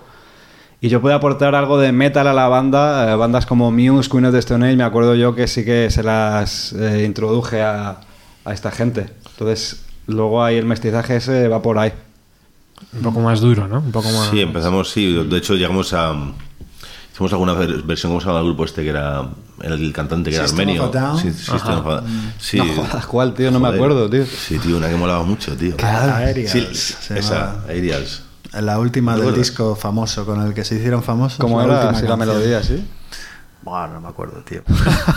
no me hagas cantar a las Yo no me cuatro acuerdo de eso, tío. O las 11, no sé qué hora es. Da igual, no sé. No sé a qué hora están Tienes escuchando. horario, tienes que Esto no es la resistencia. Pero sí, había una mezcla cojonuda ahí. Al final era, pues eso, se parecía a Green Day, se parecía mm, Claro. pues a Desde de fuera. ¿qué opinión tenías? Dínoslo tú, por favor. Pues que era un disco redondo que, que a lo mejor tardó demasiado en llegar, ¿no? Sí. O sea, porque el Festival eh, 03, ¿no? El Festival 2003, eh, Emergenza, ¿no? Emergencia Villa de Madrid 2006 o 2005, yo ya no lo sé, Claro. 2005. creo. Teloneros de Dover, Mm. eh, de Darnex y primer disco llega en 2008. Si lo Eso es. presentamos en enero de ¿Y 2009. qué, qué- qué pasó? O sea, ¿por, por qué se Pues tarda tanto en grabar un el disco? se tardó mucho en hacer, muchos estudios y tal, y yo creo que ya... mm, Empezar o a grabarlo sea, la, cuando la- la empezamos. frescura que teníamos de, di- directa y salvaje de los directos y tal. Imposible mantenerla, ¿no? Ok, ahí tan, No, con ver, ahí es cuando nos pasó factura Claro, y ya- lo que te digo y ya de del repente- cambio de siglo del Ya. mundo de la música, de No, y- cómo lo y- hacemos, ¿no? Pero Eh, bueno, en nos ver, tiramos y el o querer vivir de la música y- tal, y- etcétera. Ahí es cuando ese Ya. punto de inflexión. Pero bueno, a ver, la, la pregunta es que por qué se tardó tanto con el Sí, disco. desde fuera parecía eso, no lo sé. Sí, no, hay, hay una razón que, que sí que alargó un poco el, el publicarlo. Nosotros ya queríamos empezar a grabar y publicarlo, pero por aquel entonces estábamos... eh, eh, no me acuerdo si ya firmamos contrato con el manager que teníamos o no. Claro, que ahora viene lo bueno. Era el, el manager de, de Nena da Conte. Ajá. Teníamos mucho que ver. Y Nena da Conte lo petó de repente. Entonces. eh, El pues, manager estaba otra cosa. el manager estaba otra cosa, siempre nos decía, bueno, esperar sí que ahora contactaremos con el productor o algún productor, os dará una lista y, y lo vamos viendo. Y, toda esa espera se alargó pues un año o año y medio y claro, nosotros ya mm, decidimos, hablamos con él, mira, hemos buscado un productor y vamos a empezar a grabar. Claro, él, él se... Oye, pues no, esperar, que tal. Y entonces ya, ya empezó a mover el ficha. Pero hubo sí un...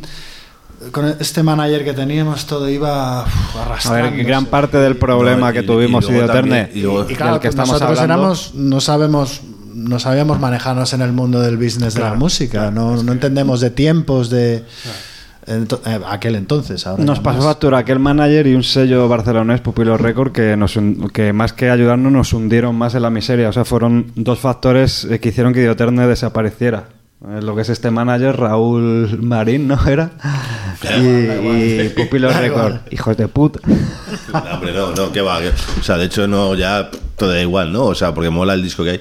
Pero es cierto que, que la espera, es verdad que de, de hecho teníamos el disco grabado, hicimos como una presentación en Copérnico. Yo creo que eso fue el 2007 o algo así. ¿No, ¿no os acordáis que hicimos un concierto en Copérnico Sí. con el disco? Ya teníamos el sí. claro.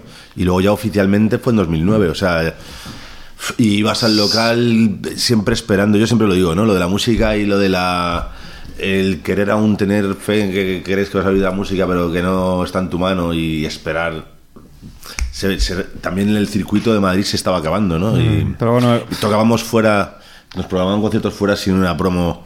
Vamos, ya incluso con el disco íbamos a tocar a lo mejor a Galicia y había 20 personas, que yo creo que eso sigue pasando todavía, ¿no? es normal, bueno. pero, Eso pero, es lo te, normal. pero te estabas desquiciado un poco, ¿no? Y ya después de 10 años, diciendo, hostia, esto... Pensándolo bien, ¿A eso tuvo va, mucho no? que ver en, en que al final entre los motivos personales, Sí. el tiempo tal que pasaba esta gente que con la que estamos trabajando que no hacía nada bueno, pues ¿Y quién fue el que dijo, mira chicos, fue Víctor a lo mejor el que dijo, me creo que sí, me yo, piro"? yo quise seguir, de hecho. Yo estaba, vamos, yo... Hicimos una reunión, ¿no? Ahí en un... Cuando te cansas de la música es muy peligroso, ¿eh? O sea, lo que decía Víctor de que, mira, yo quiero estar alejado de la música es porque has estado ahí como un tiempo demasiado machacado, ¿no? Y, A mí me pasó- y no ves resultado. A mí me pasó en, en 2006-2007, antes de salir el disco, justo que, que estaba. ta- O sea, yo me piré del grupo. De hecho, ya estaba probando un bajista y dije, hostia. O sea, fue una decisión, decisión errónea, pero te iba arrastrando todo un poco, ¿no? Y aparte Claro, se también. fue quieres- del grupo, quieres, empezamos a reestructurarlo. ves que tienes una vida, ¿no? O sea, que yo qué sé, que era demasiado esfuerzo, seguíamos ensayando al mismo tiempo. Sí. Y ya en 2009, bueno, cuando yo no sé si fue Víctor, yo, yo tenía claro que tampoco quería seguir. De hecho, Juan fue el que dijo, hostia, me molaría. No, yo fue el único que dijo, pues yo tenemos un disco aquí, tío, no hemos hecho nada con él. Pero vamos, que eso fue. Pues desde, desde fuera una, vez más se veía también como eso, en plan, joder, ¿sabes? Como que ahora que sacan el disco, tío, ahora se, se acaba... Pues se acaba el sueño. Porque pues, es un curro, claro. es un curro de verdad. es- Desde es fuera no se ve tanto eso, sin, ¿no? sin A ver, recompensa. mucho- Un cúmulo de situaciones nunca es un factor, fueron muchísimos. ne- Sí. Necesitas a alguien que esté apoyando a la banda, un Sí. manager, Claro, eh, que alguien lo que, te monte los conciertos, que Claro. te- porque Que si, te libere si de eres eso. tres y, y, y no todo el mundo hace lo mismo en cuestión de, bueno, pues hay que hacer una promo, hay que, Eh. hay que contactar con este, con el otro, hay que mover esto, hay que tal. Eh, si lo hacen los mismos músicos, mm, eso lo puedes hacer al principio, pero después de un tiempo eso quema y mira, bandas como. Vetusta Morla, por ejemplo, que bueno, pues algunos son amigos y eh, yo sé que pues unos manejaban más el tema de promoción y, y tal, más que otros y con los años pues también han tenido su, mira, me va a explotar la cabeza Claro. y deciden pues mm, Delegar, ¿no? delegar a una empresa que lo haga.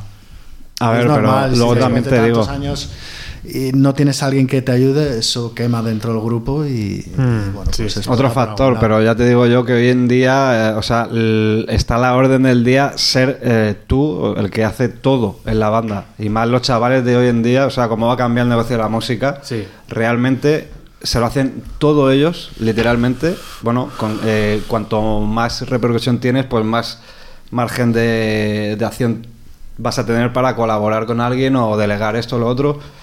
Lo que hablábamos el otro día. Sí, pero bueno, es este. El tema de los managers hoy en día o que te venga una compañía o todo esto es, no, tú ya has hecho el trabajo sucio, te va bien, Mm. ya vamos a tu puerta y ahora te decimos, oye, trabajamos. Y es cuando el artista muchas veces dice, vale, pongo yo las condiciones Claro. y tú eres el que va a hacerme caso o que te follen, lo hago yo solo, no, te, no te necesito, ¿no? Está ahí, yo qué sé, es, es verdad que...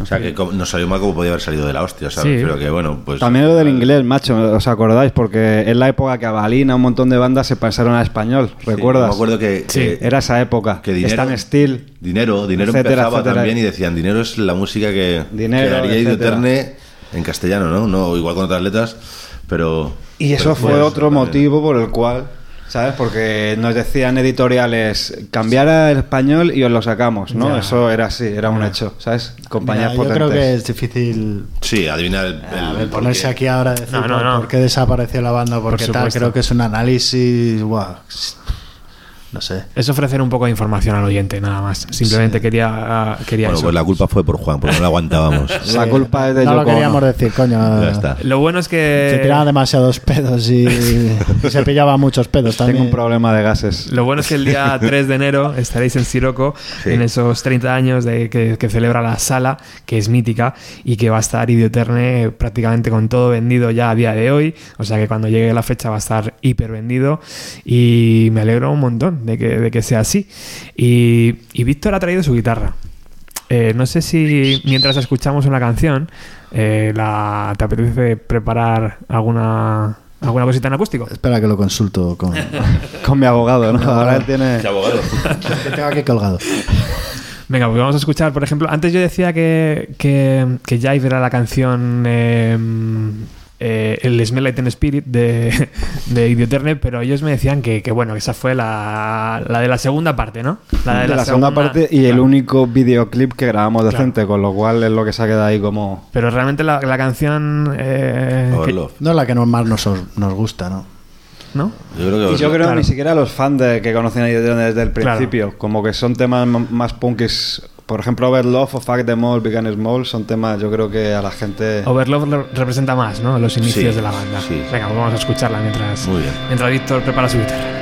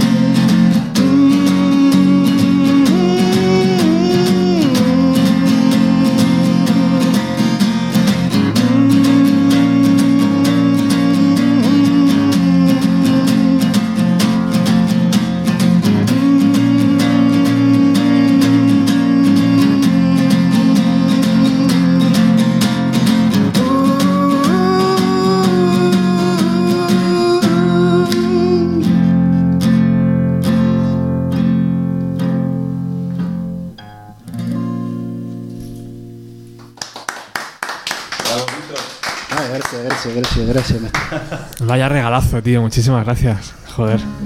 Qué sensaciones. Eh, qué masa. Qué guay, qué guay. Es que no me daba ya la púa, ¿eh? la mano.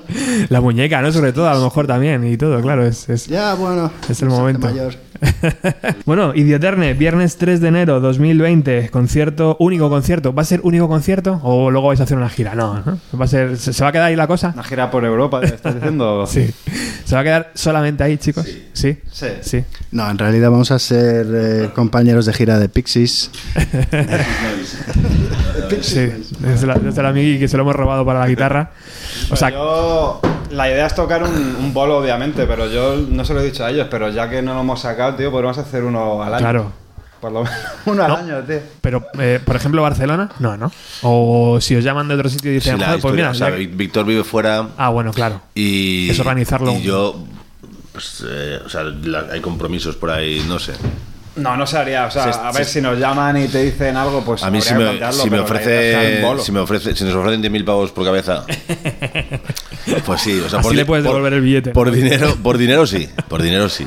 Guay, guay, guay. Nosotros tocaremos para los eh, 80 años de la reina O para los, o para los II. 80 años de Siroco. o para los 80 años de Siroco. Qué Lo podemos hacer a la vez. Sí, pero vamos que sí. Buckingham Palace. O no, la- la- pero la reina ya tiene 80 años. ¿Así? Claro. Al que llegamos tarde. Vale. La reina Leticia, a lo mejor, ¿no? Es que no es lo mismo. Bueno, no va a llegar porque con tanta operación. Pues no, no, en principio no. No, de hecho es lo que mola también de esto, ¿no? Que pensar que es un concierto que va a ser así. Oye, un- único concierto y única entrevista. ¿O no? Efectivamente. Sí, de momento, ¿no? No, eh, a ver, queda para los conciertos 10 No, días. no ¿no? había otra, no había otra entrevista. eh, vaya mierda, manager. Juan. Hijo de puta. Pero no teníamos, no teníamos. Lo otra. dejo, tío, lo dejo. ¿Qué tiene? ¿Te imaginas? ¿Qué te crees que- que lo decimos, se acabó, no, no, no vamos a hacer ni de concierto, Hombre, ¿sabes? algún guiño en Radio 3 seguro, ¿no? ¿O qué? Ni de ¿O no? coña, ¿por qué? ¿No? ¿Por qué ¿Quién, no? quién nos conoce en Radio 3 Tampoco, o, tam- somos La apadrinados madre que allí? me parió, tío. En serio. ¿Cómo que no? Radio 3, pero a ti no te conocen. Sí, seguro que ya mañana verás. A mí como aquí, limpiando los baños que... No, pero además que queda nada, o sea, ya para Joder, ya, concierto, o sea que. Sí, bueno, estando todo vendido da un poco igual, pero coño, ya Sí. un poco que la gente también Sí. escuche el nombre, ¿no? Y las canciones. Sí, sí. De hecho, uno como Radio 3 yo creo que tampoco nos pinchó Hombre, de demasiado. alguna manera eco. siempre podríamos contactar, pero tampoco, Sí, a ver, tampoco no lo hemos planteado. sí, sí, sí, A ver, es eso, que Sí. a, nuestra puerta no han llamado y nosotros tampoco hemos llamado a la suya, Claro, con lo claro. cual, vale. bueno. Bueno, pues muchísimas gracias Juan, Miguel y Víct- Víctor por, por estar aquí en Bienvenido a los 90. Eh, ahora a micro cerrado os voy a proponer el lo- ¿De, qué- de qué- de qué te ríes tú? A ver, a ver qué pasa, que no, me he lo enterado. sé, No no, tengo no, ni puta idea. se descojona.